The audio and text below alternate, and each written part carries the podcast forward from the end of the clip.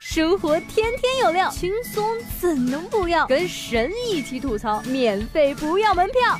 这里是由蜻蜓 FM 头条频道和搜狐新闻客户端联合推出的神吐槽，神吐槽。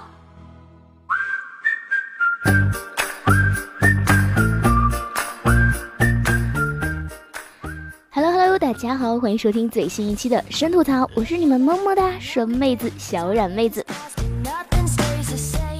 台湾的教授高志斌原本打算七月六号去苏州某公司演讲的，却被台湾艺人黄安爆料，提醒大家，这就是当时说大陆人吃不起茶叶蛋的那个人。高教授在大陆的成名战还要追溯到二零一一年，当年他在某综艺节目里说，普通大陆老百姓连茶叶蛋都吃不起，还说台湾人在深圳火车站吃泡面引起围观。热情的网友表示。一定是全程只招待他吃了茶叶蛋吧，因为口碑太差，公司好像担心听众和围观群众会大规模手持茶叶蛋入场，最后临时决定取消了讲座。很好，口头道歉没有用，过得不好才是最有效的道歉。担心教授改口这样说：大陆穷得付不起我演讲费用，筹款半个月还未筹到，所以才取消。故事的发展有点没意思了啊！其实大陆群众还是很欢迎高教授来看看大陆的变化的。吃完茶叶蛋，顺便逛街，去世界著名品牌店逛街打卡也不错。七月一号，弯弯终于迎来了岛内首家苹果直营店。为了庆祝这历史性的一刻，千余名苹果粉彻夜排队，连帐篷都搭上了，呃，仿佛村里通了电呢。台湾真正的人情社会，让人温暖舒心，连果粉画风也不一样，单纯里透着懵懂。上一次看到如此盛况，还是看到台湾终于有了 H and M。二零一五年台北才迎来岛内第一家 H and M，当时弯弯同胞都乐疯了，上千人排队绕着商场转了五圈，还有人排队四天三夜，这架势丝毫不输盛基新款首发呀。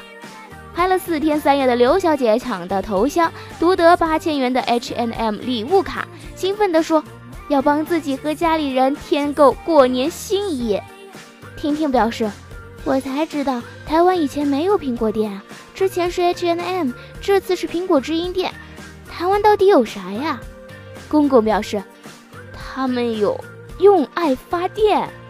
还记得台湾某个节目上，女嘉宾回忆充完话费三十分钟恢复通话效率就是高。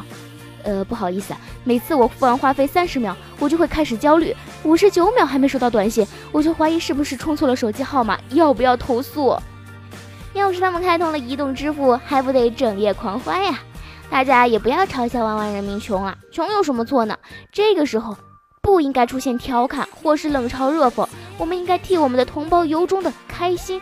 和庆祝，嗯，不过其实不是因为台湾人没见过大牌，而是因为台湾人超超超超超爱排队。哇，这家排队的人好多，我也要排。若干年前 KFC 进驻地级市时，大家也是疯狂排队图个新鲜罢了。早几年 KFC 开业的时候，不知道大家多要了几包番茄酱呢？再想想路上排队买网红蛋糕和奶茶的我们，我默默收起了自己的嘲笑。二零零七年，H&M 入驻上海时，我们也是一样排着队抢购的。嗯，是的，二零零七年比弯弯早了八年。如今大陆已经有了两百三十间 H&M，大家已经见怪不怪了。其实重点不是排队，而是我们从小被灌输了宝岛台湾的概念，现在越发觉得自己被骗了。而弯弯呢，和我们一样，大家的彼此的印象还停留在很久以前。比如某在台湾就读的大陆生说，很多台湾人仍对大陆有刻板印象。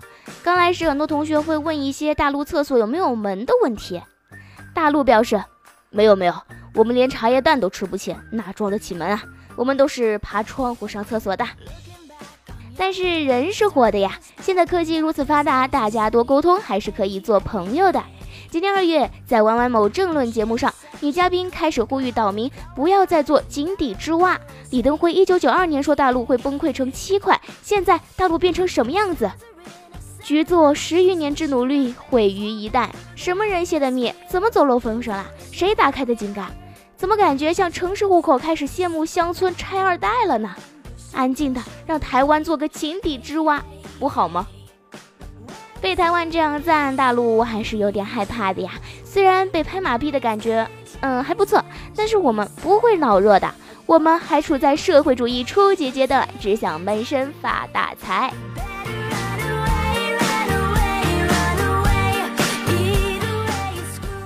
好了好了，以下是吐槽联播，神吐槽提醒您，老司机已经到达指定位置，请您及时上车。今天想让我要教大家如何一秒钟学会喊麦。首先要熟练运用四个字我、他、这、那，然后就只要在任何一句诗词上押韵一下就可以了。举个例子啊，锄禾我日当午，汗滴这禾下土，谁知那盘中餐，粒粒他皆辛苦。公公也来了一首：床前这明月光，疑是那地下霜。举头他望明月。低头，我思故乡。达夫说：“今天我没吃饱，饿的这肚子疼。谁知那拉面馆竟然它倒闭了。”婷婷说：“即便我偶不变，符号他看象限。”如今这么有才的年轻人不多见了。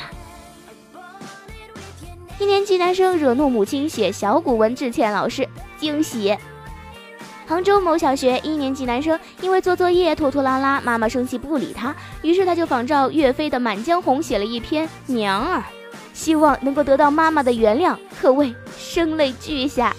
该名老师说：“看到看到这样的小古文，有些惊喜。虽然语法有些错误，但作为一年级的孩子，有浓厚的写作兴趣也很可贵。文体方面不强行限制。”一年级就能写出小古文，不得了，不得了，真是长江后浪推前浪呀！看完我反手就给正在玩王者荣耀的弟弟一巴掌。不管做什么，带脑子最重要。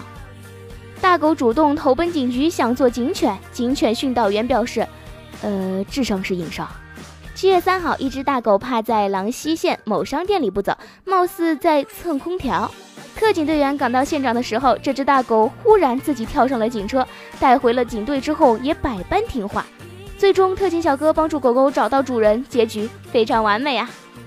警员训练员表示，二哈想当警犬，智商可能差点。如果要训练哈士奇，首先人要和他一样，把自己的智商降低，然后和他的思想成正比。小学生毕业聚餐，济南十三岁男孩喝七瓶二锅头住进 ICU。近日，济南某小学二十多名六年级的学生组织毕业聚餐，十三岁男孩亮亮喝了七瓶五十六度的二锅头，随后他因为醉酒被送进了 ICU。亮亮爷爷说，亮亮此前没有喝过白酒。酒店老板表示，此事他并不知情，他们喝的酒可能是从外面买来的。这真是一人饮酒醉了。一杯二锅头喝得满泪流，七瓶二锅头喝进 ICU。现在小学毕业聚会这么隆重吗？七瓶二锅头，大人喝都怂。我大学毕业都不敢喝白的好吗？小学生表示，呃，初入社会我还有点不适应。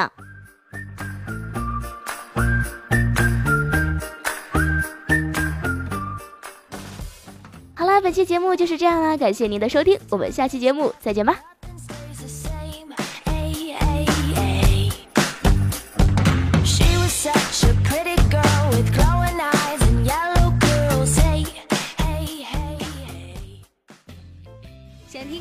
神吐槽，请锁定蜻蜓 FM 头条频道和搜狐新闻客户端，每天吐一吐，身体更健康。